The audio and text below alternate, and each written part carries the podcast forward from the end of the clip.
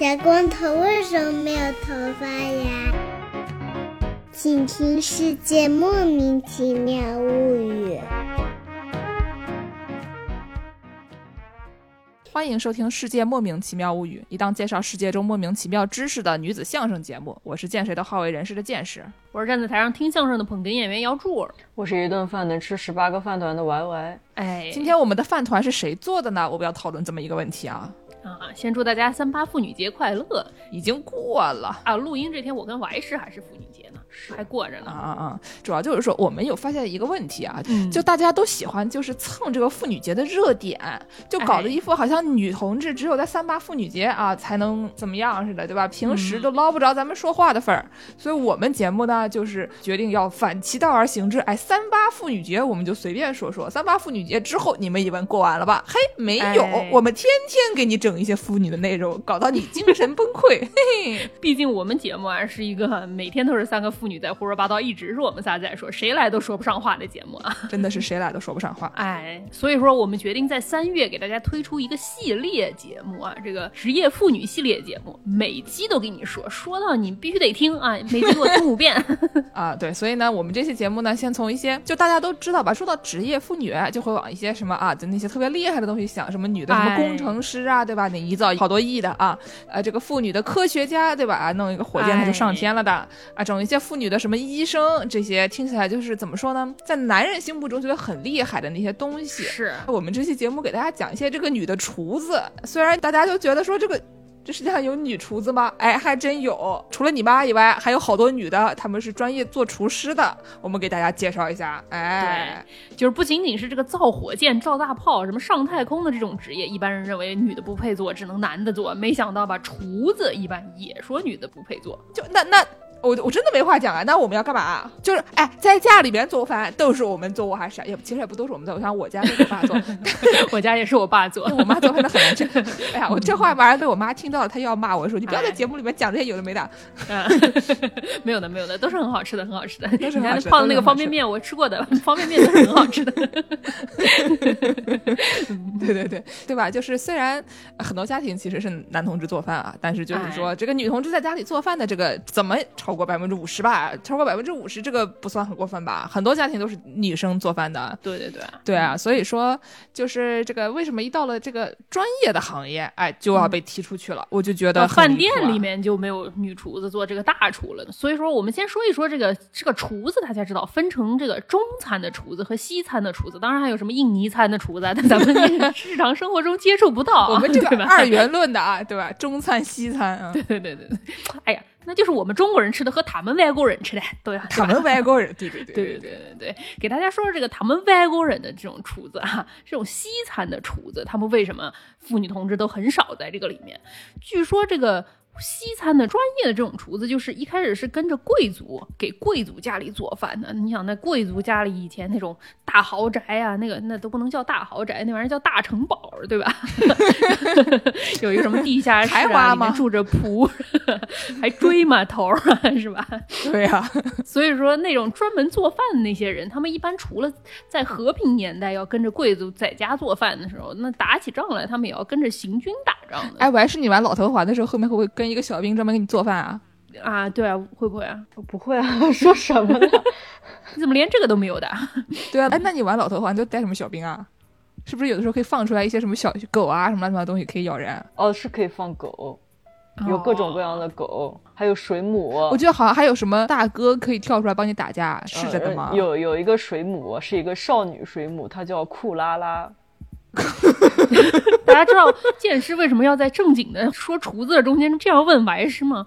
那是因为啊，如果他不问这样的问题，今天白师一集都说不上话了。是的，就是这样的，对吧？嗯，自从这个老头环出来了，我们这个节目啊，主播就要少三分之一了。是 嗯，呃，不是，我以为是少零点五呢，三分之零点五。本来就是零点五是吧？对，啊 啊啊！啊 没有，就是因为玩师最开始刚那个玩一次老头环非常兴奋，然后我就跟他说：“嗯你大姐姐抱抱有没有玩到？”然后呢，等他有一天的凌晨四点，玩师给我发了一个大姐姐抱抱的截图，然后我就心里拔凉拔凉的，想说这个女人对吧？玩上了老头环以后，她这个所有的空闲时间都用来打游戏了，然后睡觉时间也用来打游戏了。看那个凌晨四点是一个周五晚上，所以就是我就是我平时还是干正经事的，就我我我自己辩解一下。行行行，你说什么都对吧？反正这个节目大家知道吧？怎么说呢？这个老头还还我血汗钱，老头还还我血汗钱，没错啊。哎，是是。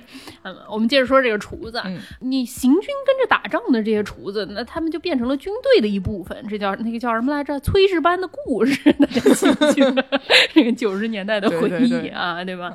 所以说这些专业的厨子，他们就慢慢的就把行军的那一套就给带到了这个。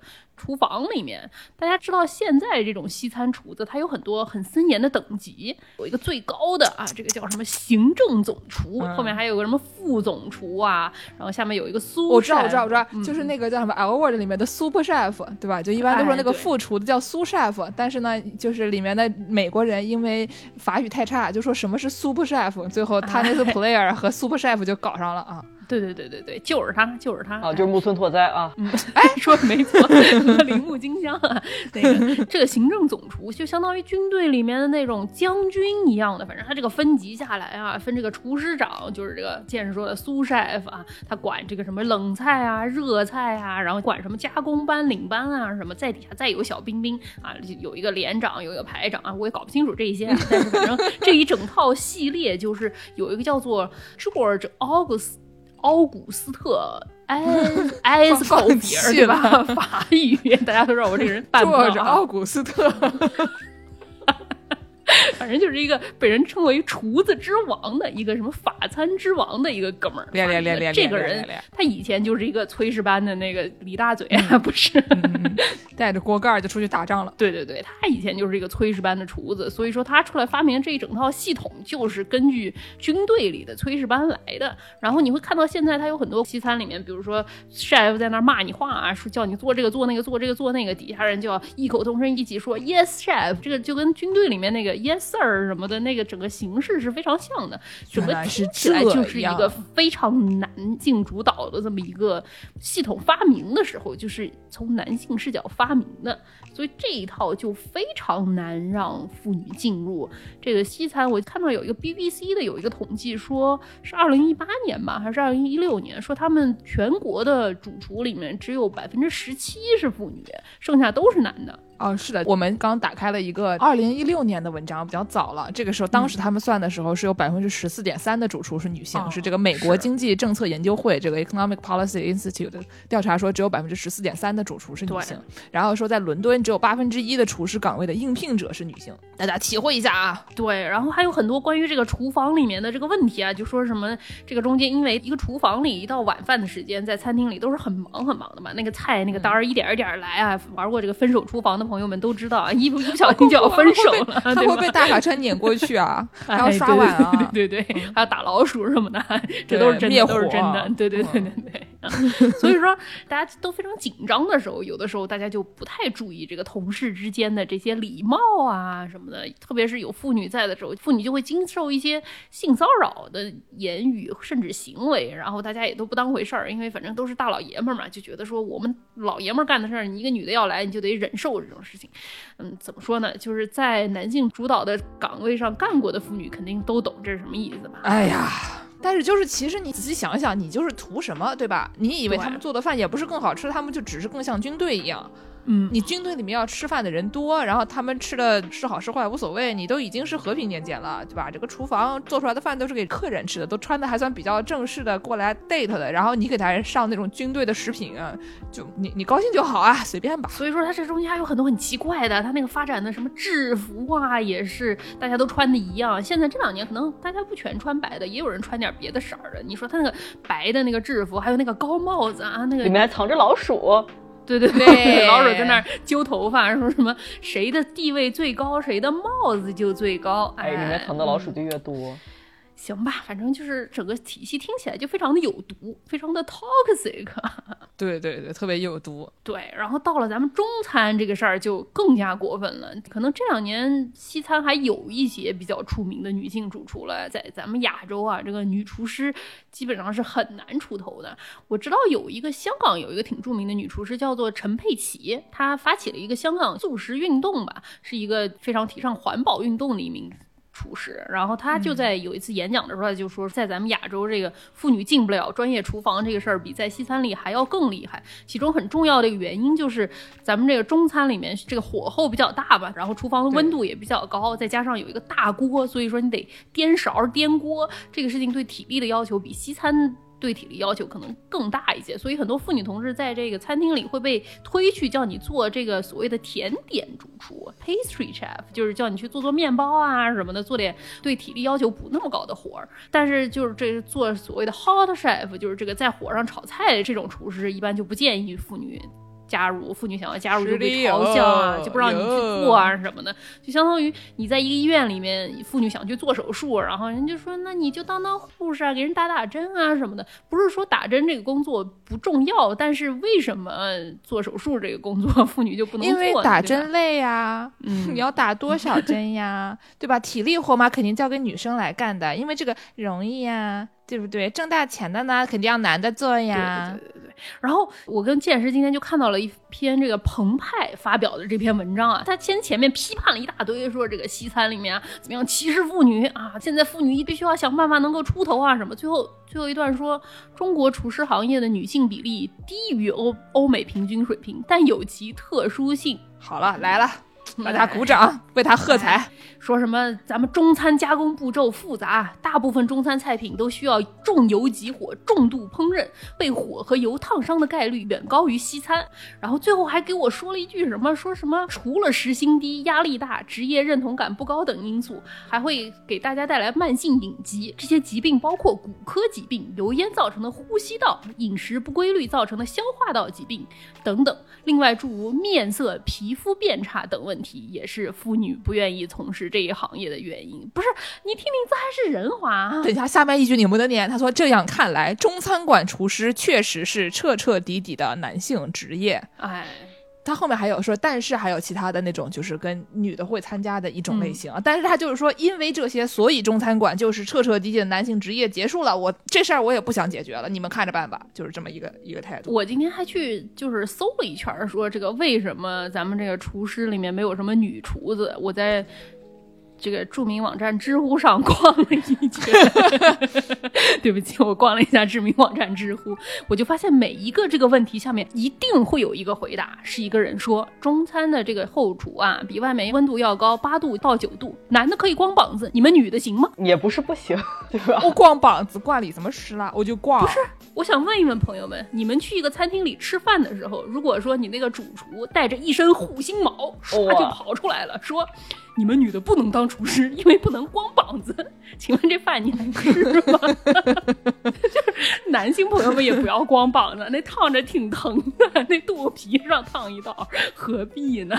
他那个护心毛啊，说明他自己很喜欢，对吧？然后你烫完了以后，就烫出一个北斗七星，就有点像去做那个心电图背皮的时候烫出七个圈，然后回家就很心痛，一看我的一身护心毛怎么上面有七个洞呢？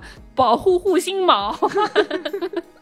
对啊，就的确是也不要光膀子，但是人家光膀子关你什么事？你们男的都能光膀子了，为什么女的不能光膀子？我的胸毛又不会掉进菜里，就是你不能说你去医院里面看医生，然后问医生说女的为什么不能做手术？医生给你说，因为女的做手术的时候不能口交啊，对吧？你们克制一下你们自己好不好？是的，讲到这里啊，在我们介绍一个这个历史上的女厨子之前，我给大家介绍几名、就亚太地区还算比较有名的这个妇女厨子啊，我觉得是挺好的。哎就我昨天问了一个，我有一个朋友，她是一个做那种日法混合的那种 fusion 的食品的那种主厨，哎呀啊一个女同志。那可是高级混高级，更高级了。哎，对对对，高级餐厅的女同志。然后嗯呢，她是这个主厨嘛，executive chef 啊，对吧哦？哇，我就问她说，其他有什么比较有名的店的女性主厨，你给我推荐一下啊？就是哎也不一定得是主厨啊，比如说那种甜点师啊，什么 patissier 啊之类的。嗯然后他就跟我说，有一个叫做泰安门的餐馆，在广州的泰安门的那个厨师呢，叫做这个任宇飞。嗯是一个泰安门的行政副主厨，然后这个人呢看起来非常厉害，因为他是一个那种就是平头铁梯，然后身上就是大花臂的那种平头铁梯，一看就哎呀，很不好惹。喜爱就配的那张照片就在那里磨刀，你知道吧？一看就是比较厉害。然后说这个人呢，他是一个上海人，他小时候是运动员，一直是打乒乓球的。然后呢，从小是外公外婆带大的，因为他外婆做饭很好吃。后来他外婆去世了以后呢，他就想说，我也想当厨师，想做我外婆那样的好吃的食品。嗯然后从十八岁开始就一直在做厨师，以前在什么上海各种五星级酒店的餐厅上班，然后还去了什么米其林法餐厅之类的，然后后来现在就当上了这个 executive super chef 啊，苏 chef 厉害，的。众所周知，拉拉都是要当苏 chef 的，哎，嗯，嗯开玩笑，开玩笑啊。然后呢，还有一个，我不晓得为什么，正好我这位朋友给我发来的都是一些平头的女同志啊，就是另外一位叫做 Obscura 的一个餐馆，这个餐馆呢获得了亚洲五十最佳餐厅，然后呢，她是这个中国大陆第一位获得此殊荣的女主厨，因为就是女生主厨嘛不多，嗯，这个奖呢，反正就是颁给了一个叫做谭奇文的一个一个女生，然后这个人。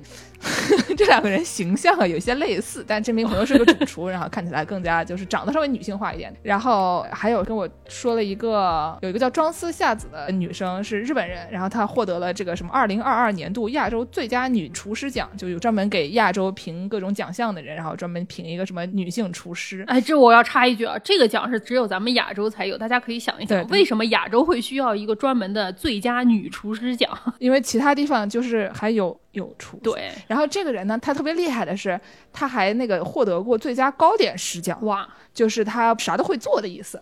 文体两开花，文体两开花，对，但他还是什么高中的时候很喜欢做泡芙，然后他就有一次上课的时候做了泡芙以后，发现这个泡芙好好玩啊，所以他就开始做泡芙，后来就一直在各种什么甜点店啊之类的地方打工，然后上班，然后不知道为什么后面就变成了一个这个最佳厨师，觉得非常的厉害。总之就是大家如果去搜索一下的话，就会发现大量的这种女性厨师，比如说以前我记得好像。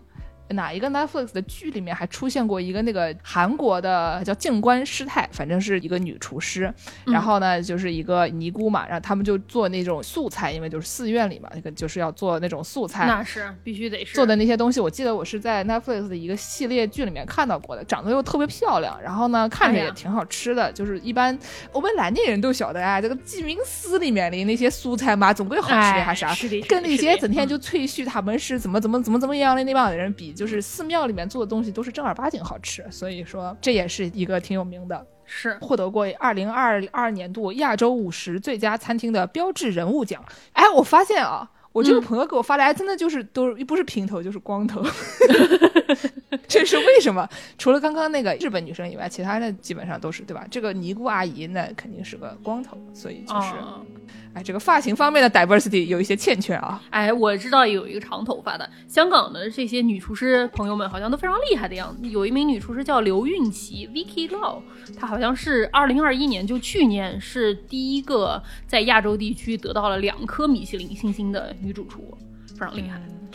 好，那我们下面就给大家介绍介绍米其林星星，不就是米其林星星吗？你以为我们女的得不到吗？对吧？对，米其林几胎啊？是啊，就是女同志。我跟你们说啊，嗯我们从最早的开始说，有一个叫做，呃，我啊、这名字怎么读啊？Eugenie p a s i e 我没想到觉得应该是这么见识也会有这样的问题啊，跟我一样，这个读不出外国名字的问题，竟然也会有。就是哎呀，剑师的法语真的很差，大家就不要相信我说什么啊。就是这这有一个叫做人称 La Mère p a s i e 就是嗯法餐老祖母吧，就这么哎说吧，法餐老祖母。刚才给大家介绍过法餐大国王，现在来个法餐老祖母。哎，法餐老祖母，法餐老祖母强到什么程度呢？嗯其实就上个世纪，在米其林这个东西还没有成为一个那种就老子牛逼啊那样的一个文化的时候，当时就是还是他比较早期的说，你们如果去了这些地方啊，然后大家可以去吃一下这样的食品，一个比较没有那么多的男性气质在里面捣乱的这么一个普普通通的评奖的时候，这个这个法餐老祖母帕西耶，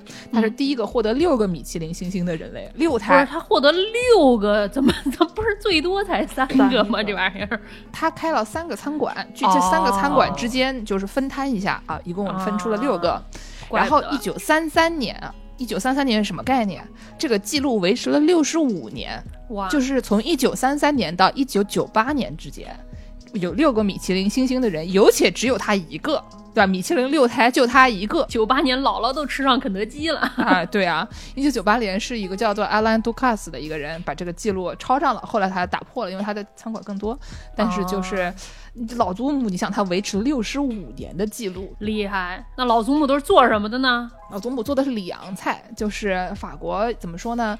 就我们现在经常就想着说，好像就是一些亚洲人啊，我们我们这边的人啊，去个法国学习，就喜欢去巴黎，对吧？就是觉得哎巴黎的吃的怎么怎么样啊，就你高兴就好啊。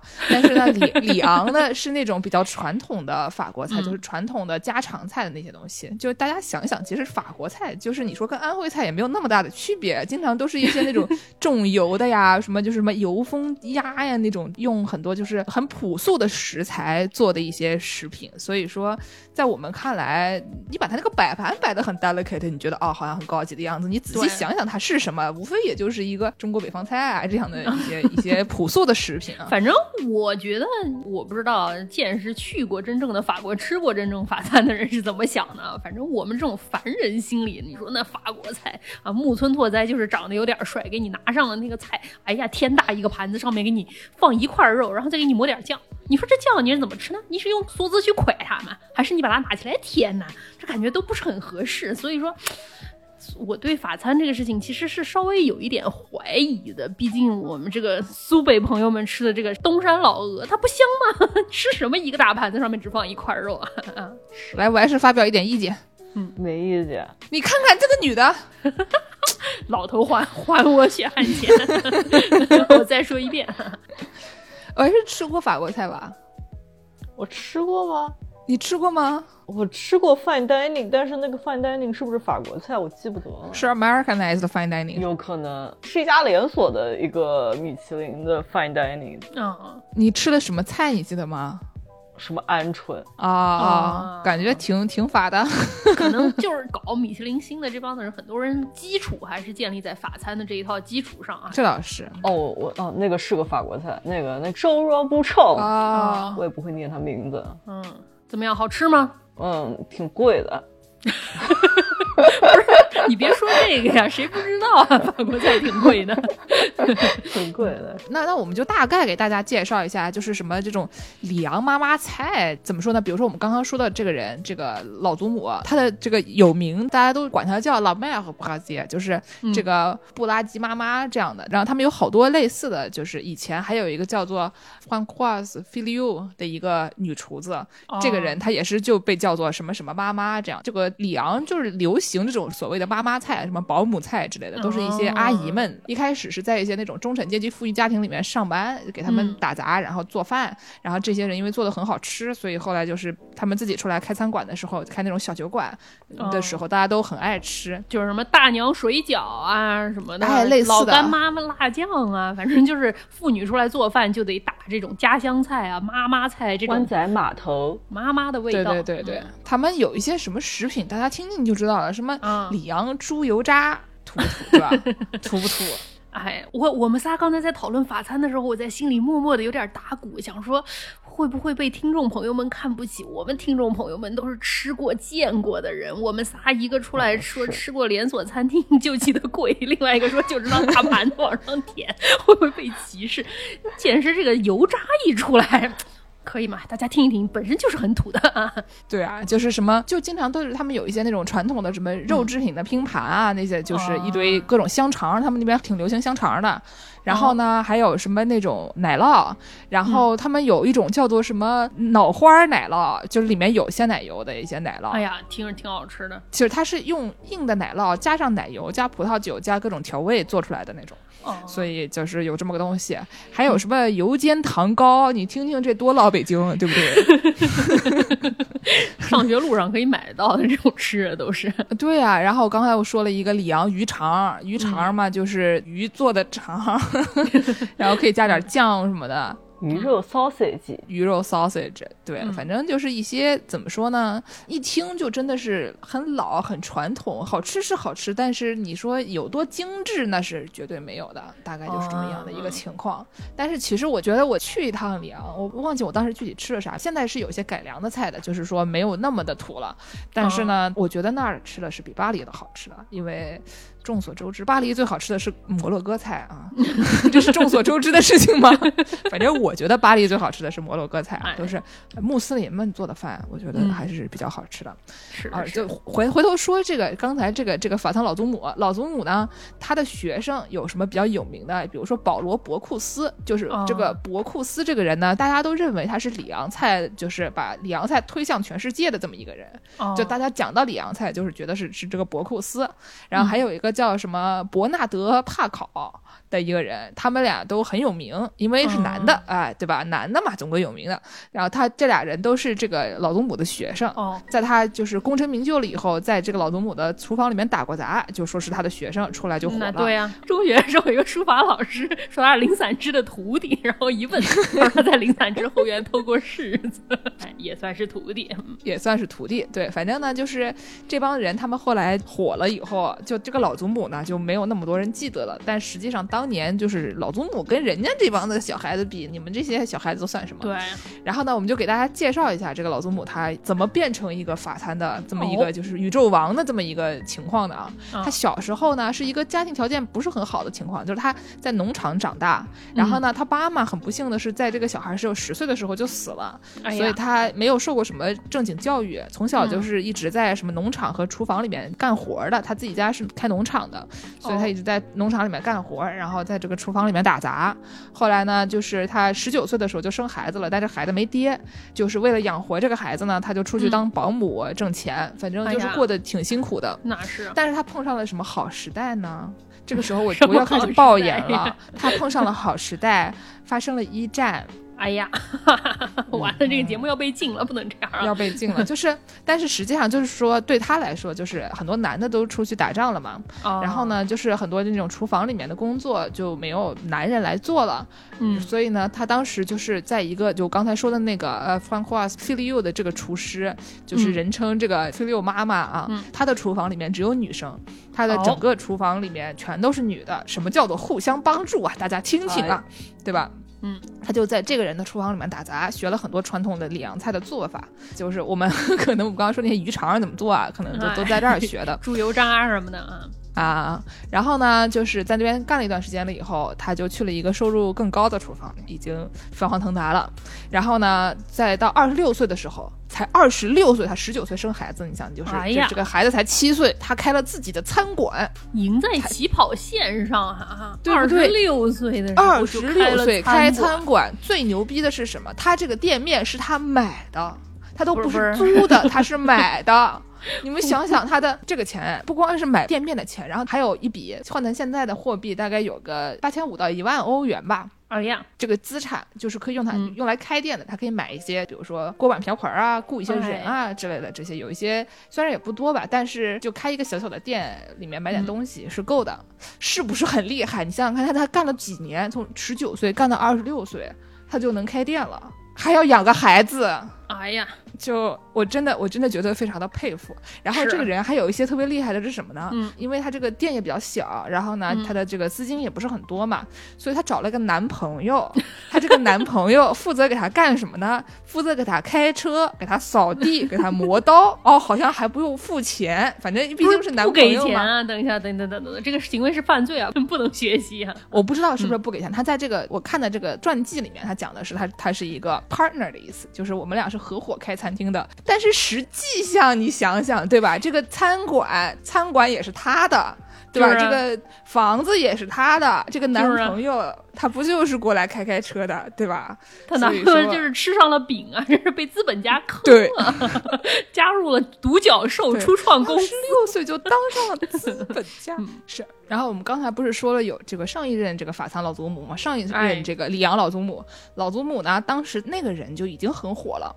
就是他在这个城里面就很有势力了，然后他去世了以后呢，这个 Mère p a s i e 就被视为了接班人，哦。所以说他一上来就是怎么说，就底子就很好，因为大家知道他是谁，然后哦认为他、嗯前面那个人死了，那下面就是你接班了，而且这个城市呢、嗯。也比较有这种就妈妈餐馆的文化，嗯。对吧？就是整个氛围都比较好，所以说呢，他就比较理所当然的就开始进入了这个行业。哎呀，但是这个人也很厉害，这个人我们刚才就说了，他很，你想想看，这几年就挣到了这么大一笔钱，然后可以开餐馆了，而且呢又很会精打细算啊，对吧？所以说我他有一些就是著名的，怎么说也不能说是谣言吧，但是就是大家都知道这个人，他首先非常在乎的食材的质量，哦，就有供应商开玩笑说，卖给他的鸡啊都得做美甲。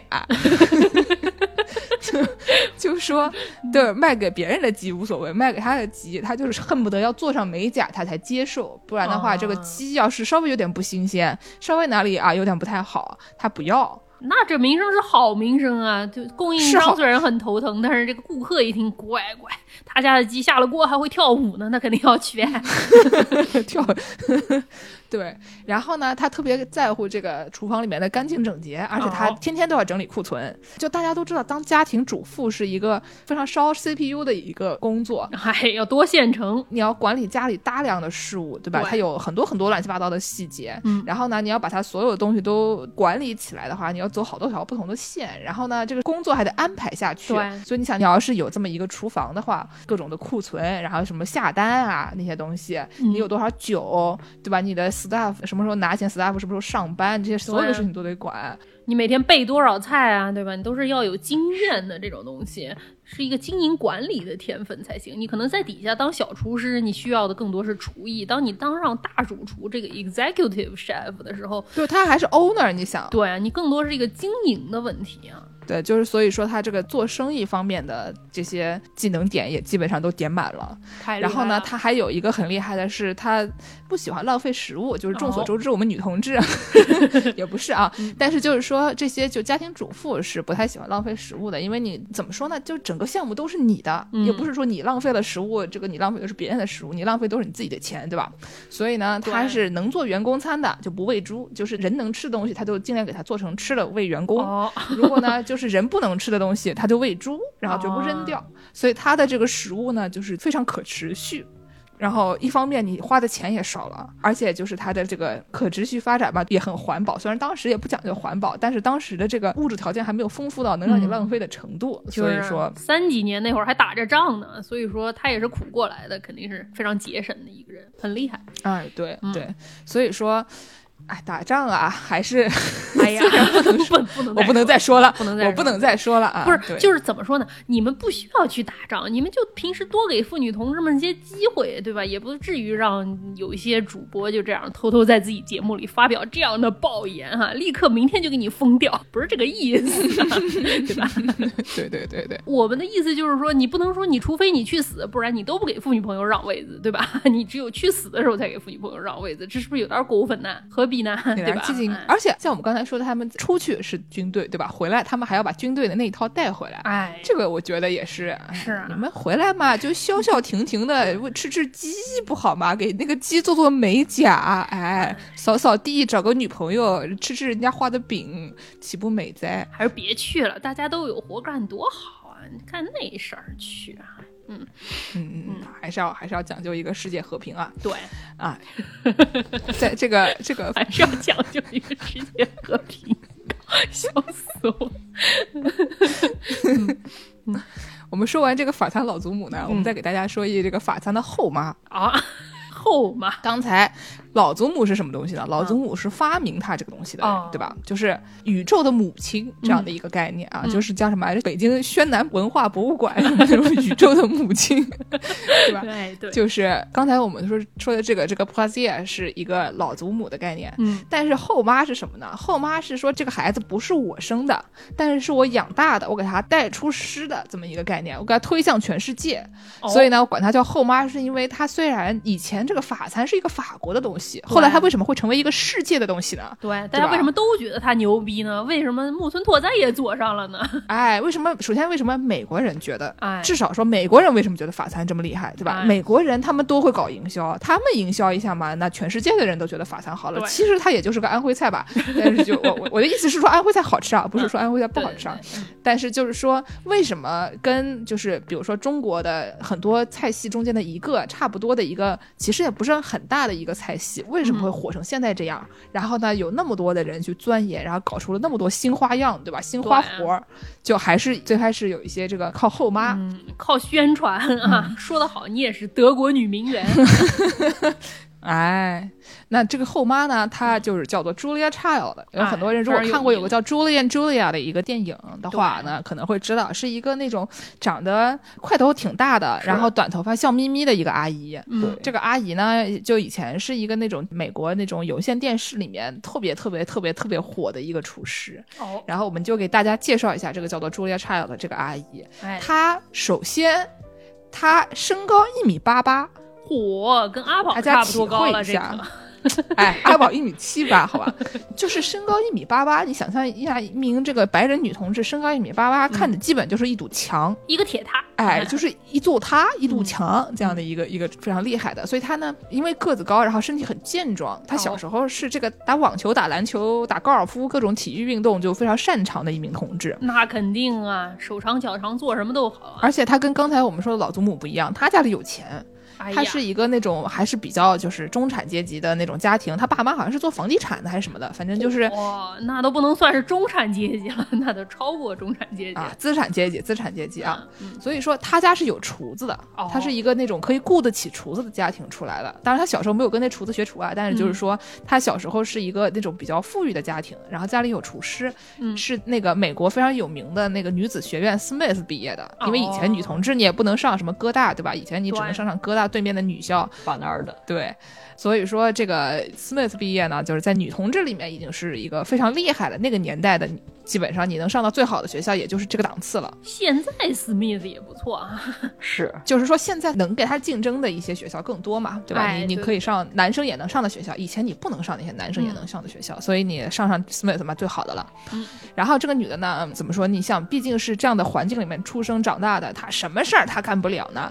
哦然后她本来想当小说家，她本来刚毕业了以后，她学历史的，本来想当小说家，她觉得她自己写的很好，她那后来事实证明她的确写的很好啊。然后呢，他又碰上了二战啊，刚才那个碰上了一战，这个碰上了二战。哎呀，碰上了二战以后呢，他这个爱国心切嘛，他就想去参军。哦，他想去参军，但是有一个什么问题呢？刚才我们说过，他身高一米八八，人家觉得你这个身高进去潜水艇还是稍微有点激进啊，就是说 我们家坦克里好像坐不下不？哎呀，就当上上场了就被当靶子，对，哎，他们就觉得说军队嘛有各种各样的要求，比如说你的嗯制服穿不下呀之类的，所以可能有挺麻烦、挺贵的啊、有各种各样的原因，觉得他身高太高了，所以没有办法参军。他本来想去当间谍啊什么的，就是是呃，这你当个别的也就算，当间谍还是有点显眼。就是那个一米八八的女的，那间谍都得扔人群里看不出来的，就你，嗨，对，然后呢，他后来二战的时候，因为他本来想从事的那些什么间谍呀、什么参军啊、这些东西都没有能实现，他就去这个 D.C. 去华盛顿当打字员儿。那时候呢，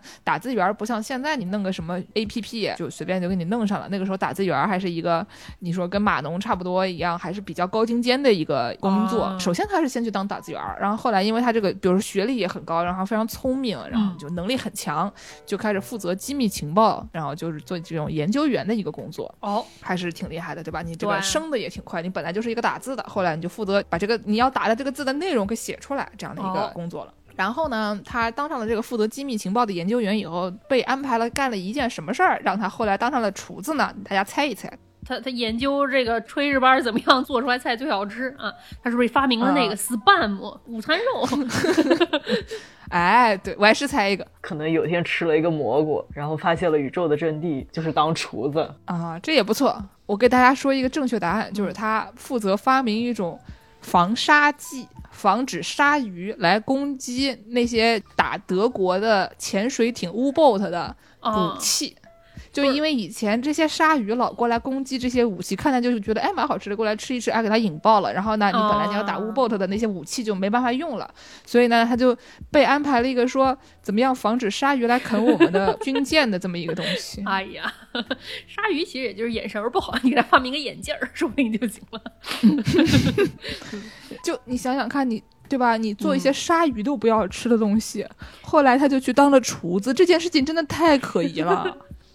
就他后来他有一年左右，他是跟另外一个人一起，就是好像是生物方面的一个研究员，哦然后他们俩就负责煮各种鲨鱼不爱吃的食品，并且丢到水里。看是哪个鲨鱼不吃是吗？对对对，真的就是在厨房里面煮各种吃的，然后放进去看哪个鲨鱼不吃，因为他们也没有想要毒死鲨鱼的意思，他们只是哎不想让鲨鱼来攻击，就这样的一个情况。所以呢，就是天天就在泡在厨房里面，不然后来他就觉得做饭也挺好玩的。哎呀，我真的是，你鲨鱼不吃的东西，为什么人就要吃呢？然后呢，后来他就是干完这个事儿了以后，他就又被这个美军派去了昆明。哦，哦，哦，咱们国家。吃上了蘑菇，也对啊，上了，哎，你这么一说，嗯。嗯嗯，反正呢，他就是在这边也是从事类似的这种就是研究工作，嗯。因为当时美军在各个地方都，他先去了昆明，然后又去了斯里兰卡等等的，毕竟大家当时打的都是一些这个轴心国嘛，对吧？所以就是说也不是也不是要殖民什么的，那个应该就是美军在这个各个地区的一些任务要要完成一下。哦，然后呢，他就在这个斯里兰卡碰到了她她将来的丈夫，她这个丈夫呢是一个嘴特别惨的一个人。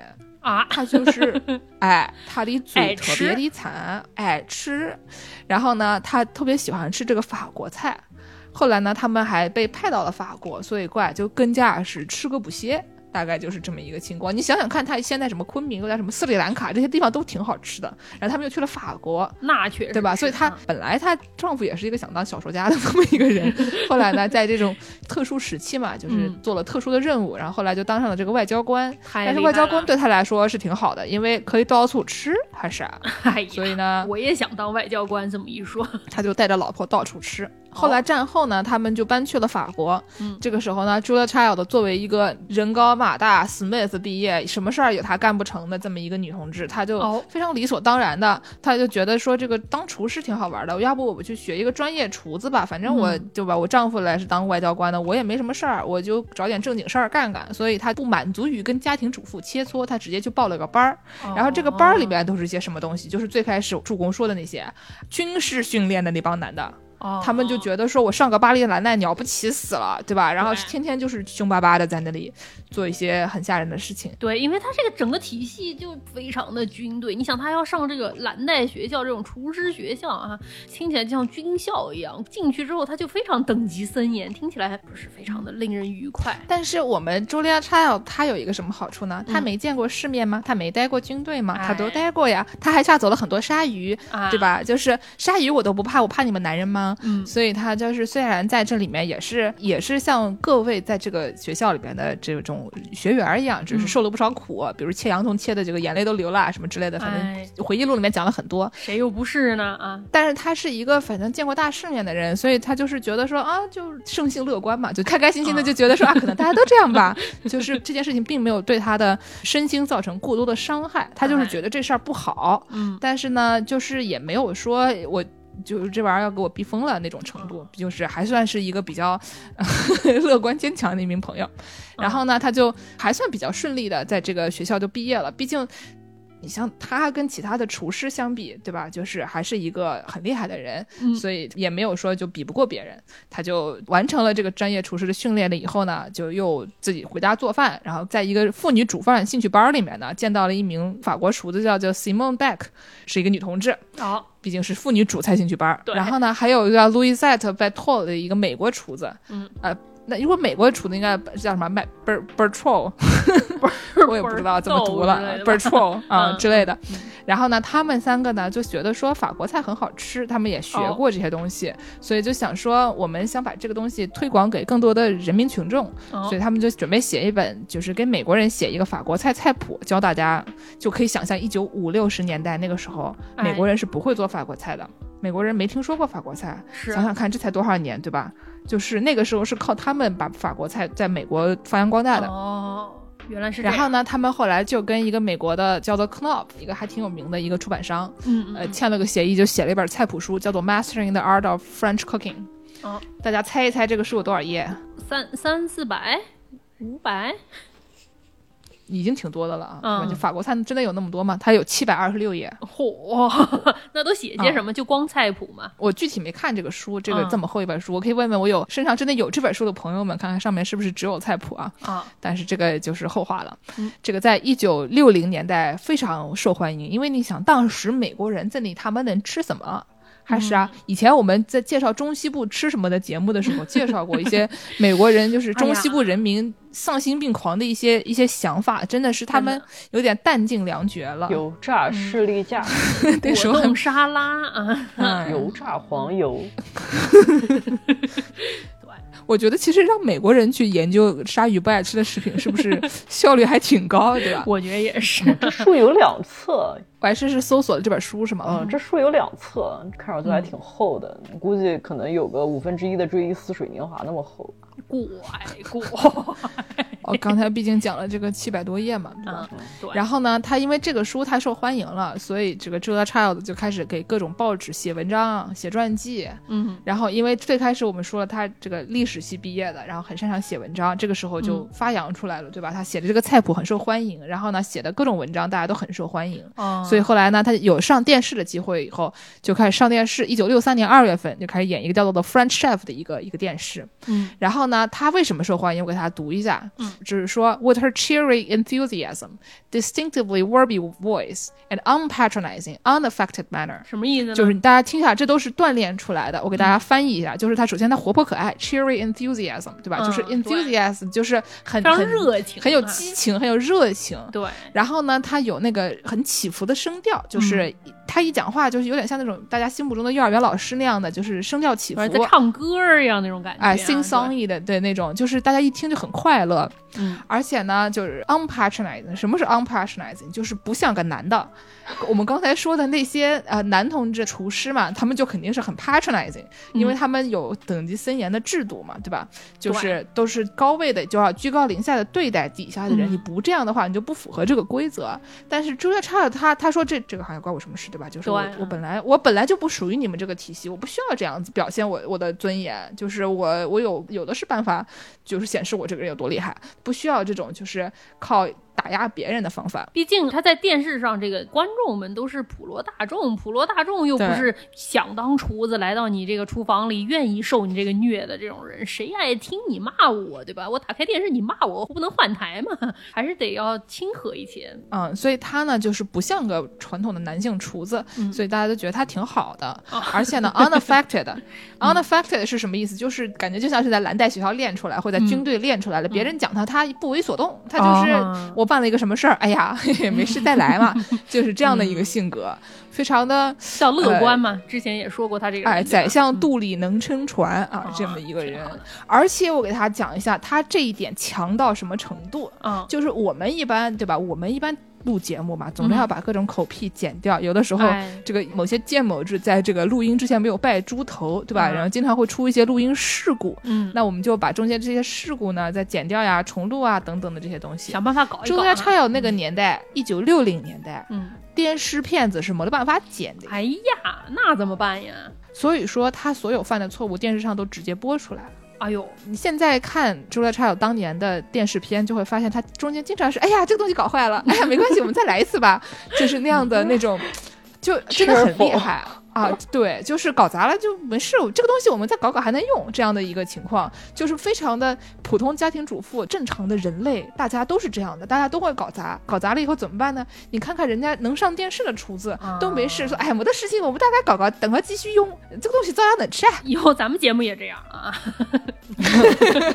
那刚才说什么来着？乔治·奥古斯特什么什么什么？哎录不上没事，你就 随便听听，啊是随便听听，随便听听，就往下听听就行。哎，就是这个感觉嘛。嗯所以呢，他就是搞砸了以后就，就大概弄弄。所以就是啊这个法餐这个概念，在这个美国人心目中就变得很亲民，它就不是一个那种我们最开始想那种很军队森严的、非常的精致，所有东西都不能出错的这么一个东西。它是一个哎，出错就出错吧，再修修修修也能行的这么一个东西。然后要是，就是法餐的脸面，就是 Julia Child 这个人，大家都觉得他很有亲和力，然后做东西很好吃，然后又不是很吓人，所以就是一下就火起来了。对你一看，你觉得他能搞错，他能再来，说不定我在家也能做得出来呢。慢慢的，你觉得他不那么吓人，你就对他产生了兴趣，产生了兴趣之后，你就会变得有人气了起来嘛。啊，是的，就是我之前给日坛的音乐台录过一期节目，里面就说我以前听歌我是不想学习的，然后后来听了青年小伙子的歌，我想说，哎呀，好像也可以。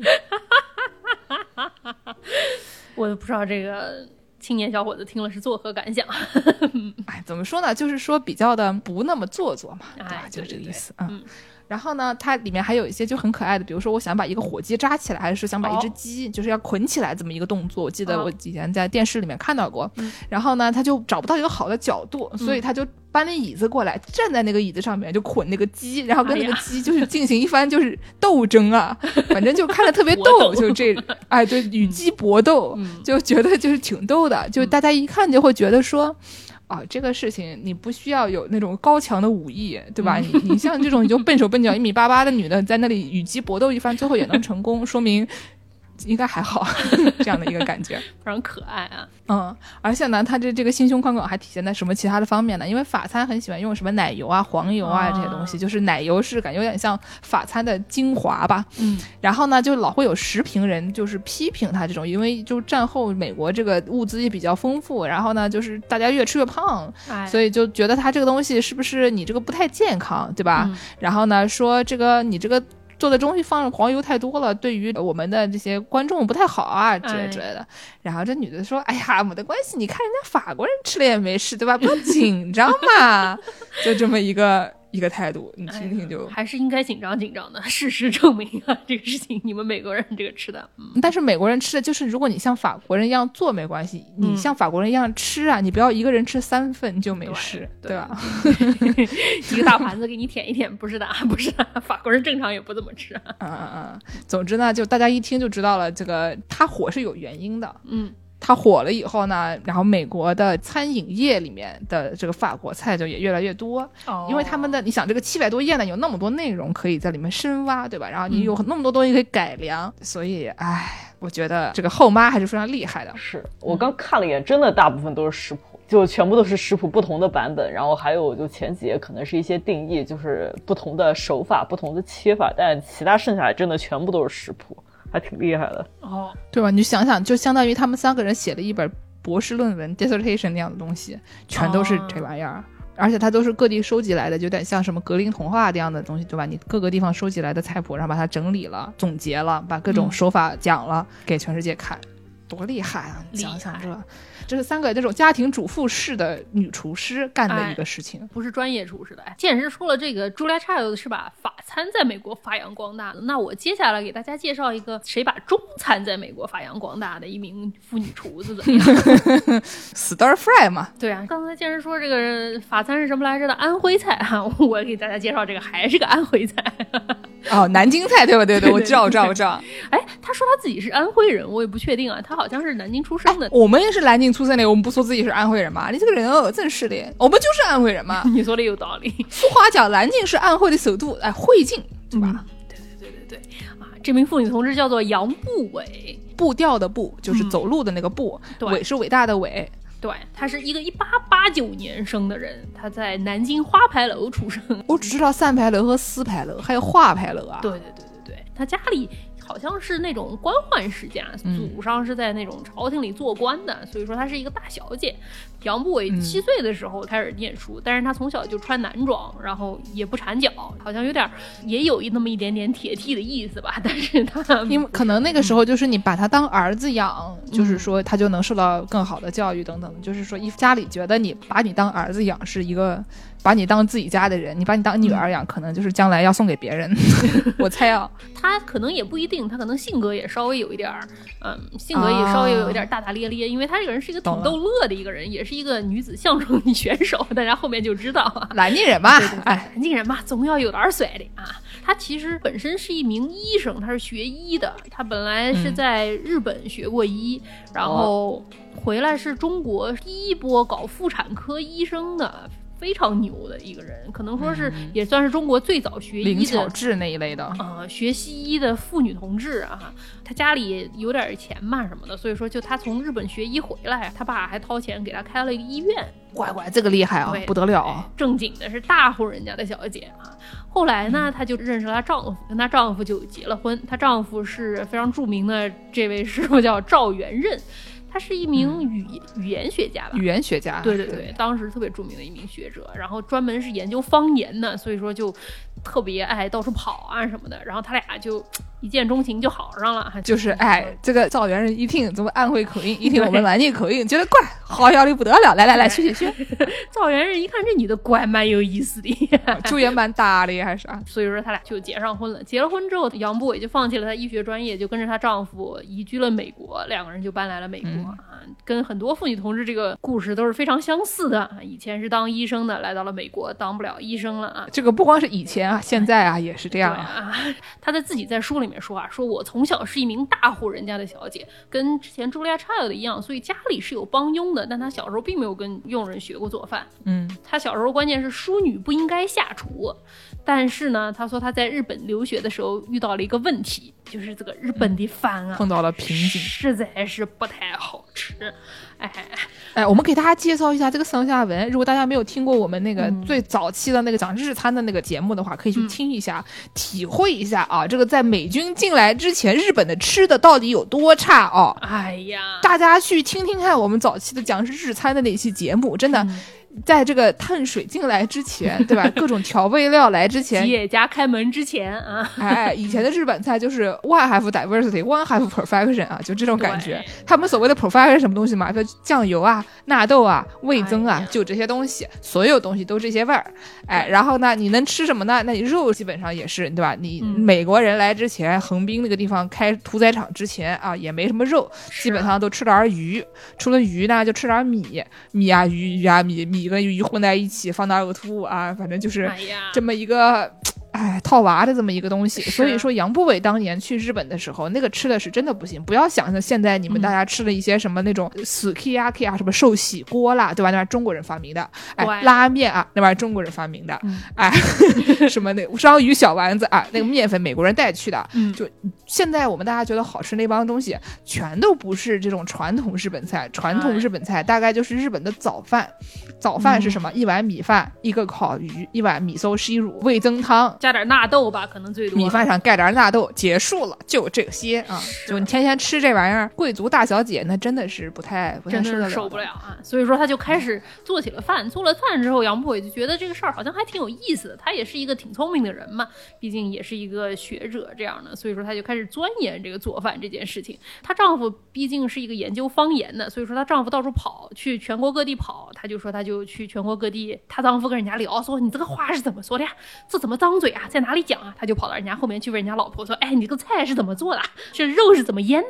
这个炒是怎么炒的？所以说他对做饭这件事情就挺有研究的。然后他在美国好像也非常擅长做饭啊。于是最后他做的非常多了之后，他的所有朋友都知道他这个人非常擅长做饭，并且做的饭菜的种类非常的丰富。于是大家就鼓励他写了一本书。她最后就写了一本叫做《中国食谱》的书，相当于现在美国文化里有一些说什么中餐的那些词汇都是他发明的，像什么 stir fry，剑是刚才说的啊，这个什么炒什么就叫 stir fry，就是边搅边炒，实际上是一个很形象的，但是在他说之前是没有这个词儿的啊。而且这个东西很重要的是说，他发明了这个概念，嗯他们这个家庭有他、她丈夫、她女儿，他们三个人一起就是齐心协力搞出来的这个东西，把它发扬光大的。对她在书里面讲说，他发明一个菜，主要是靠她说中文，然后呢，嗯她女儿把它写成英文，然后她丈夫看看说这个东西看着。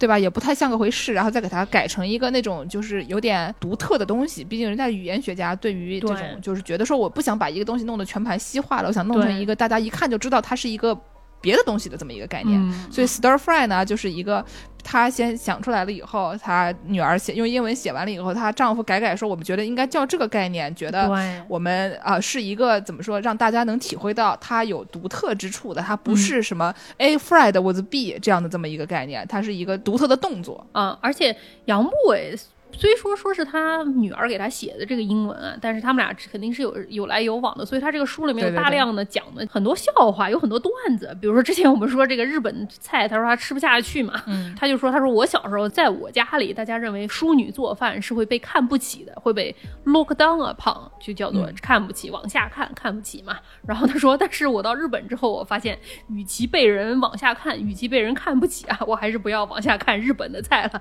因为 look down Japanese cuisine 啊，更令人痛苦啊。哦，对对对，所以就有很多这种像谐音梗一样，健是很喜欢的谐音梗的段子。对对对对对，哎，非常好笑。他就写了这么一本书，这本书非常的有意思。我把这本书大概看了看，后面就像 Julia Child 写的那个书一样，有很多很多的食谱。但是他在写这些食谱之前，他先给大家非常系统的介绍了一下中餐这个概念，中餐的体系。不愧是搞学术的，我感觉他这个写的非常厉害啊！他首先上来，他先给你了一张词汇表，什么是什么。比如说，他先告诉你说什么样是菜。外国人觉得大家吃饭的时候，每个人是一份饭，每个人是一份菜，大家是分餐制的。但是我们中餐不一样啊，我们中餐有饭，有一种就叫做菜。菜是什么概念？饭是什么概念？你在吃的时候应该怎么吃啊？这个饭是一人一碗的拿在手上，这个菜中国人因为不贪婪，不愿意自己霸占一碗。菜啊，所以说都用筷子，一人 刀一筷子。然后他说说那个告诉大家说家里是怎么吃的，除此之外告诉他酒席是怎么吃的。然后说什么在家吃你可能是大家围在一起吃，但是酒席是垂直的啊，你一次只能吃一道菜，而且是顺序一样一样有顺序往向上的嘛。这一部分就到了咱们这个冯大年 老师教您点菜哎，的这个对步骤了啊哈。哦，什么杨元儿博士啊？对。杨步伟老师傅啊，在这个方面研究的非常透彻，然后并且他在中间很爱开她丈夫的玩笑，可以看出他们俩感情非常好啊。他们全家感觉感情都非常好。对对对，他在里面他说什么？这个一顿酒席会先上四道或者八道，事先已经摆上小桌的冷盘，在吃之前，主人必须要举起酒杯，大家都很清楚了啊。然后客人就举杯要跟主人说多谢多谢，哈 哈然后说要怎么吃呢？然后说主人要把筷子悬在菜上，大家在一起，然后大家就开始比，看谁最后下筷子。先下筷子的人比较不礼貌，后下筷子的人比较礼貌，所以说大家到最后就会僵住不动，怎么办呢？最后主人可能就会，特别是女主人啊，会先给客人夹菜，然后这样、啊、推动事态发展。对对对对，然后说这个什么热菜，然后慢慢就开始往上上啊，然后先是先上什么四道中等菜式，一般是什么炒菜啊，然后是四份更大的菜，其中可能会有汤，然后再到后面才会上这个硬菜大菜，比如什么北京烤鸭啊，或者火腿蒸飞鱼啊什么的，对吧？啊，所以说他说，如果说你是一个非常有经验的吃酒席的 食客的话，你会知道有一个策略叫做等待、躲闪、攻击啊，他说叫等减狠，哎，就是等待的等，挑三拣四的拣，嗯、然后就是发狠，就是狠人的那个狠，哎，快很准的意思。对对对对对对对。也就是说，你一开始上那个小菜啊，给你上小肉，或者给你上那个什么豆腐丝的时候，你就少吃点儿，你吃饱了，后面鱼上来的时候你就吃不下了。所以说，你一开始吃你要假麻假麻，稍微少吃一点。但是，一旦你看准了这个龙虾、这个鱼上来的时候，你就要快很准的下手，赶紧要多吃啊！非常有意思。他给大家介绍说，在外国吃饭，你一个晚上可能只去赴一个宴，对吧？别人如果说有别人要约你，就说啊，对不起，我今天晚上有约了，我不能来。但是在中国，可能至少在当时嘛，这个习俗是别人约你，别人的酒席是不会根据你的时间来改变酒席的时间。我定了请客就是这个时候，所以说你要想去的话，你就得赶场子啊。而且就是你最好去，就是说别人请你呢，你尽量能去是最好的。对对对大家都觉得来了总比不来强。对，你可以先去一下，然后吃两道菜，敬两杯酒，然后你再赶下一场。你可能有的时候一个晚上要赶三到四场啊。然后他说，这个时候你有的时候就会发生一个问题，你晚上跑路跑的太多，你万一没吃到怎么办呢？我教你两个办法。第一个办法是你算好了啊，在达到最后一个酒席的时候，他那个大菜硬菜还没上，你坐下来，大菜硬菜上来了，你赶紧快很准就开始吃，这样你就能吃得饱。不然你要是没这个本事，你就只好在家先吃好，然后再去跑。啊，对对对对对，他还给大家介绍了很多什么，比如说什么餐桌礼仪啊，还给大家画上图。那个他最后大家看一下，他那个有一个什么餐桌的图，这个哪个座儿是最高级，哪个座儿是最低级，主人应该坐下座。山东人呀，这是你请人吃饭应该是请上座啊什么的。他说，餐桌礼仪从一场谁后进餐厅的战斗开始，在亲友之之间，这会发展为真正的推搡。虽然还不至于拳脚相向，但经过一段恰如其分的长期坚持，某些年长的客人会屈服，并且说“恭敬不如从命”了。接受了现代教育的主人也许会说：“让我来给大家带个路。”但是进了餐厅之后，新的一轮战斗就开始了，就要争斗的是座位中谁坐下坐。这些场景都非常非常的熟悉啊。非常山东，可能当时的人可能更讲究一些这些礼仪吧，但是一听这个杨步伟女士也是吃过见过的，去过不老少酒席的人啊。她后面她还给大家有介绍非常详尽的那种词汇表，比如说她说咱们中国人吃饭有食材和佐料。什么是 eating material？什么是 cooking material？这个食材里面分什么肉，就是猪肉最多。如果说不明说，只说肉，就说的是猪肉。然后他给大家有画那种小图，说筷子该怎么拿。所以说他这个不仅有菜谱，他还有非常多。背景的这种文化知识是读起来非常有意思的这么一本书啊！刚才健身说她丈夫跟她一起做了这本书啊，她还在她的前言里啊就挑嘲讽她嘲丈讽她丈夫，她说。接下来，我必须要责备我的丈夫，为他对本书成型所做的负面贡献。有什么负面贡献呢？在很多地方，他把我女儿如兰写的很好的英文改成糟糕的英语。为什么要改成糟糕的英语？是因为你写成普通的英语的话，你只能解释这个东西是什么，然后你写成糟糕的英语，你才能定义这个东西是什么。就是你你要掌握话语权。对，所以呢，这种所谓糟糕的英语，一方面是大家心目中觉得说啊，中国人的东西就应该跟美国人的不一样，就跟英语的世界的不一样。而且呢，你给它发明了名字以后，从此以后你就得叫这个，这个东西对就是我们的东西了。对你不能说大家都进了外企，都给你起个名字叫 Cherry，叫什么对，的，就凭什么呀，对吧？该叫什么名叫什么名嘛，对吧？啊，嗯杨师傅肯定是不是不懂这个，她就是嘲讽她丈夫，就开开玩笑嘛。对对对对对对啊对。然后她还说她丈夫最大的贡献，甚至更为消极。每当我在家试验菜的时候啊，只要做的不好或者做的太平凡，他就不吃。哎，然后说我我都攒了三四百道拿手的菜啊，他唯一只会做一道，就是十三号菜谱炒鸡蛋。十三点一炒鸡蛋，我让他自己来写这个菜谱，但是他写的唠里唠叨、啰里吧嗦，我就跟他说：“你不要再写，不要再写。”除此之外，据我理解，他的支持啊都是口头上的支持。别光看这一段，他看嗯上面一段，就是他不是说他主要是口述，对吧？然后呢，他女儿把这个他讲的中文翻译成嗯英文嘛，所以他是他们母女俩一起写作的这么一个书。对，然后呢，他就说他和如兰他女儿一起嗯就是天天就是吵架啊、拌嘴啊，说要不是好朋友们啊，有一大堆好朋友们说帮忙增援，在最后的午夜帮忙把书稿匆匆完成，我们紧张的母女关系肯定就已经破裂了。然后说啊，摩登的女儿碰上自以为摩登的妈妈啊，就说我们之间都有复杂的这种吃饭、做饭、聊天、写作的经验嘛，然后这个事情就搞得更加微妙了。哎，但是呢，最后他是怎么结尾的呢？他说嗯。啊，既然我们写完最后一张菜谱都已经和解了吧，那我就可以放心大胆的声明啊，哎，这本书所有的优点呢，那，都归功于我的啊，对啊。所有对缺点的指摘呢，啊，那都是我女儿如兰的，哎，哎，就非常幽默的这本一本书。对对对对然后他这本书有两两位师傅给他写了前言啊，推荐语。嗯一位就是给他们俩证婚的这个胡适师傅，我的安徽老乡胡适，哎，对对对对，这个胡适师傅在这个前言里说了什么？大家听听看，这像是人话吗？说 二十三年前，我有幸成为赵元任博士与他夫人的两名证婚人之一，不拘礼数的新娘为我们四人做了晚餐。当时他非常厉害，他们俩结婚的时候没有办酒席，只找了两位证婚人，然后就他们四个人吃了顿饭就得了啊。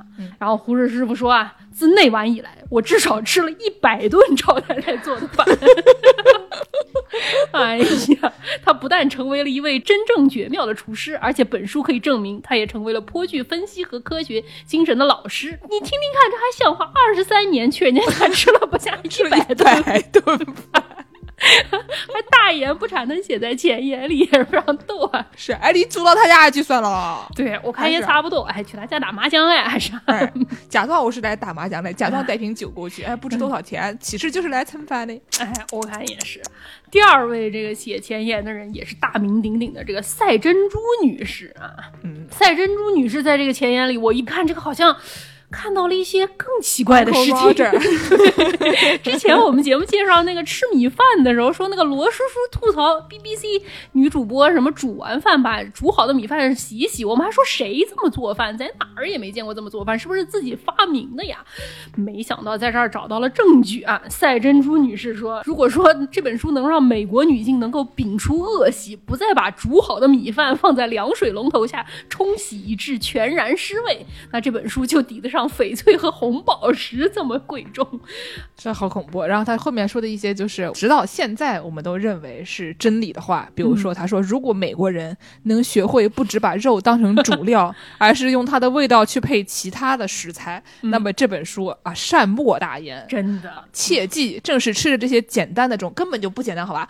吃着这些简单的中国菜，中国的男女们长期辛劳，展示了惊人的忍耐与力量，他们的食物培养了人格，对吧？我吃我们这种好吃的东西的啊，我们的人格才比较的，对吧？才比较的这个健健全。你看看人家那些整天就吃的 啊，还说那么美国人做这个蔬菜啊，都是又又里面又是水又是废料，做的根本就不好吃。这个米嘛的要洗的，这个肉嘛就是只是主料，也不能配其他的食材，对吧？你说说看，你吃的这玩意儿，你这个这个人格都不健全了。赛珍珠说你你还要吃这些好的，你人格才能健全，对吧？笑死个人啊！那既然说到这个 杨师傅是咱们南京人，我必须要给大家朗读一下他的这个盐水鸭的菜谱了。哦哦哦哦，好，哎，要我就不读具体是怎么做的了，但是我给大家读一读他在前面介绍这个盐水鸭是怎么说的。他说这个盐水鸭 （salt water duck），这个盐水鸭到现在好像在英文里还叫 salt water duck。salt water duck，因为 salt water 在英文里可以是盐水，但是也可以指海的意思嘛，对吧？咸水啊，对啊，咸水嘛。他说盐水鸭并不是一种海鸥，就是因为鸭子在淡水里，他他怕美国人一听这个咸水里的鸭是一种海鸥啊。他说盐水鸭并不是一种海鸥，而是一种陆地上的鸭。是一种南京名菜，是一个凉菜，是南京最好吃的珍品之一。对，跟那种长期腌的咸鸭子不一样，是一种做的新鲜的盐水鸭，非常好吃。后面他就说了啊，这个咱们南京这个做法啊，什么加上点花椒啊，加上点盐啊，抹一抹啊，然后腌一腌啊，最后煮一煮啊。对，我还特地看了，它还有烤鸭，烤鸭是我们这个南京的做法，非常不错。好嘛好嘛好嘛好，是曾经的烤法，嗯 是曾经的烤法，哎，所以说这就是一个咱们南京人把这个 中餐在美国发扬光大。当然，毕竟中餐并不是一个特别主流的这种文化嘛，他本人也不是一个英文说的很好，像 Julia Child 家里那么有关系的人，所以他也没有发展到说可以上电视去推广啊这样的地步。但是他和赵元任师傅两个人发明这些专有的中餐词汇，也是后来美式中餐里面都是用他俩发明这些词汇。哎。所以就是说，我们今天给大家介绍的就是把这个中餐和法餐啊推往世界的啊两名女同志。是，那在这个节目最后呢，就是我们毕竟是一个莫名其妙的节目，对吧？嗯我们最后再给大家推荐一个，不能说推荐啊，给大家介绍一个，叫让大家注意啊，不要向他学习啊。哦这个是一名这个反例，这个朋友呢是把伤寒推向全世界的一名女同志，一个女厨子下。等一下，这对吗？咱们不是三八妇女节说到这个推广女性厨师吗？怎么突然说起了反例？这个就是我们有一名听众朋友，就最开始说到这个女厨师，大家都反映说啊，对女厨师不是很了解。嗯有一名听众朋友突然就说啊，那我知道一个伤寒玛丽可以吗？我想想就也挺逗的啊，对吧？我们不如就啊就在结尾的地方给大家说一个伤寒玛丽，我觉得是一个讲了以后觉得怪逗的这么一个情况啊。嗯什么是伤寒玛丽呢？伤寒玛丽就是她自己没啥事儿，就她是一个 super spreader，一个超级传播者。哦，patient zero，哎，对，就差不多这样的一个概念。他是一个健康的带病者，就是说他带着这个伤寒的这个病菌，但是呢，他自己不得事。然后呢，他是干嘛似的呢？他是一个厨师，哦，他是一个刚才我们最开始说的，就是这个法餐老祖母一样的，就是那种一开始是做像保姆那样的工作的，就是在各个家庭里面给大家做饭的这种女同志。嗯，然后他作为一个厨师，造成了至少五十三人感染伤寒，嗯其中至少三人死亡。哦，然后呢，他坚决否认这个事实，然后他拒绝停止下厨，因此就是两次被强行被公共卫生机关拉去隔离，最后是在隔离期间去世的这么一个朋友。不是，我不是受害者有罪论啊，但是这这这这这都已经五十几个人了，这最后几个人怎么还去他那儿吃呢？咋回事儿啊？你你你你看之前去吃过的人回来都生病了，你就不要去了。这这已经被抓了两次，被抓了第二次之后，为什么还有人去吃？我给大家解释一下为什么会有这么复杂的一个情况啊。他一开始呢是在一个镇上面担任厨师，嗯，就是他一共在七个家庭担任过厨师。哦。然后呢，他一开始是在一个叫做 Memorial Neck 的一个、嗯。一个镇上面当厨师，然后其中呢，他造成了二十二人感染伤寒，其中一个人去世了。然后呢，这个，是不到两周之内，这个整个镇子就开始大家都搞上伤寒了。哎呀，得了灰指甲，一个传染俩，还两个传染八，这是 哎，两个先传染四，再传染八吧。押韵嘛，押韵嘛。然后呢，这是一九零零年的事。嗯一九零一年呢，他就搬去了曼哈顿，哦在新的家庭中帮忙这个储物。接着感染，然后呢，该户成员呢就开始这个发烧、腹泻，然后有一个洗衣女孩呢就去世了，哎呀，这是第二名去世的人员啊。然后呢，他就又去了一个别家，因为他觉得这里挺危险的，这么多人就就伤寒了嘛。不是，那个时候你想，那个时候没有这个概念，他没事，哦他没病，对吧？他怎么知道他是 super spreader 呢？那个时候一百多年前，哦无症状感染者，他对对，对，他一百二十年前没有人有这个知识，对吧？他嗯也没有这个知识，他就后来就去了一个律师家工作，然后呢，家里八个人里面有七个都感染上了伤寒哎，然后他们在这个照顾的过程中又往外传播了。后来就是这个地方也待不下去了，他就觉得他自己可能特别背，对吧？他你去哪儿哪儿伤寒，就是因为就是你没有这个知识的时候，你不知道我自己是有病的，你怎么看都自己没病啊？我没病，我凭什么传染别人？吧对啊，？我不咳嗽，我也不发烧，怎么是我传染的呢？对然后呢，一九零六年呢，他又去了这个长岛，在这个 Oyster Bay 找到了一个工作。然后呢，在八月二十七号到九月三号两周内，十一个家庭中有六户感染住院，因此他又换了工作，又造成了另外三户家庭的感染。哎呀，然后呢，就是有一个上海研究员，他就觉得说这个事情太离谱了，他本来想调查一下这些爆发的地区的卫生状况，嗯，然后他们就是有点像那种我们看的那些侦探片里面啊，嗯把那种小人人大家都身上拉个线，把他们一拉，哎然后拉出来发现，哎，这个玛丽，这个玛丽怎么回事？她为什么在这些地方都待过？是不是她有病？对，因为很明显嘛，她是从一个地方搬到另外一个地方，然后又搬到另外一个地方。如果大家都是按这个顺序感染的话，那你看这个中间有什么共同因素，那就是她了。对对对对，然后呢，他就就想说，因为以前呢会有一些，比如说带病源的人，他做的饭，然后会传染给别人，然后他们就嗯认为说，这个人是不是他以前感染过伤寒，然后痊愈了，哦但是体内仍然有这个病菌，嗯所以呢就过去跟他说，你要不给我来点排泄物，让我查一查。然后这女的就觉得非常的离谱，对吧？就是我什么什么事情都没有，你凭什么要我的排泄物？我我我不愿意，我我不我不我不。就是啊，然后呢，就就很愤怒。这个朋友他的这个脾气也比较大，他就很愤怒，就是好像是因为在厨房工作，你也不知道他手上有什么家伙，对吧？所以这些医疗人员就无功而返了。嗯，然后呢，就是当时就大家都不知道有这种什么健康的无症状带病源的这种人，以前学术界是没有对这方面的认识的。对啊，所以呢，就医生跟他说了，他也不信，他就说你们就是这个违法行为啊，你们毫无理由的骚扰我啊。搞我这是，啊对我又没干什么事，你天天就是搞我，我凭什么？就是啊。然后呢，后来他们就调查员检查了以后，就说他是带病源的人，就是把他强行就是拿去监禁了，哦，关到医院里面隔离了三年。哎呀，说要求他在离开后不得从事与食物有关的职业，就是你要是碰上我，我也不愿意啊。首先，你凭什么关我三年？我做错了什么你就关我三年，对吧？对啊，然后呢，你又不让你从事你想从事的工作，我我凭什么？就是啊，对吧？你这些知识都不是很明确的时候，你对我做出这些限制，都觉得就是挺离谱的。所以呢，这名朋友然后脾气又比较暴，他就觉得说我不我不我就不。然后后来呢，他放出来了以后，他就改名为玛丽布朗。他就哦又重新在纽约的一个叫 Sloan 的医院长出，嗯，然后于一九一五年导致二十五人感染。哎，对，然后呢，只好就是这个公众卫生主管机关又给他逮捕，然后判他终身隔离。所以说他他真的是隔离三年，这个伤寒病菌还是在他身体里面，真的是没有隔离掉啊。就他后来就把他弄到一个岛上，让他在实验室当技术人员，但是就是被强制隔离，而且哦这个隔离呢从来没有经过法院审查。嗯后来他就是于一九三八年十一月十一日死于肺炎，享年六十九岁。但是验尸后发现他身体里面仍然带有一些伤寒杆菌，哦，所以说他可能就是一个终身携带伤寒这么一个人。嗯，但是我觉得这个事情吧，你一方面就是觉得这个人他一个 super spreader 的确不应该从事这种行业，是但是又觉得就是人家对他这种处置是有点过分。对我也不知道，我也没生病，你凭什么觉得是我呢？你也是推断嘛，对吧？哎，对，反正就有这么一个人吧，大家就听听就知道道了这个，虽然大部分的我们介绍的这些历史上的这个女性厨师啊，都是一些这种榜样型的这些人物，但是呢，也有一些这种很迷的，不知道为什么就火了的这种就是女性厨师，她的这个坚韧不拔的精神啊，对人类社会造成了一些的损害啊。我只能说。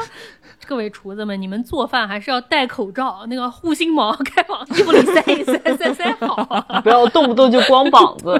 上完厕所要洗手。朋友们，你们如果出去吃饭，你问一问餐厅的大厨啊，你们这个餐厅为什么没有女厨师？如果他跟你说女厨师不能在厨房里光膀子，你们就要想一想，抗生素该吃得吃一吃啊。啊，对，这家店最好就不要再去光顾了。看看卫生评级有没有过啊？哎，看看这个毛里面有没有藏着老鼠。哎呀，哎，毛里面藏着老鼠啊，还是有点激进啊！里面藏着老鼠，见识想的是护心毛里藏着老鼠，对啊，那都出现画面了，我的妈！Welcome to the jungle。哎呀，好的，那我们这个结尾给大家放一个什么歌呢？有什么跟这个做饭相关的吗？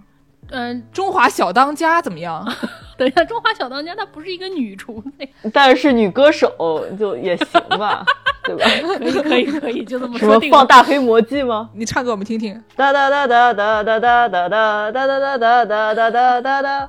好的好的好的，就是他的。接在后面继续放，就他了，就就他了啊！那感谢大家的收听，大家可以在微博、豆瓣搜索“世界莫名其妙物语”关注我们，也可以在微信公众号关注我们，并且给我们打赏。哎，对啊，找一篇文章哎，挂到底下，点击那个喜欢作者哎，然后就可以打赏了。对你还可以在公众号回复“加群”，加入农广天地粉丝群，在三月跟群友们一起讨论非常厉害的妇女同志们啊！你可以平时也可以讨论，不是期间限定的，每天都讨论。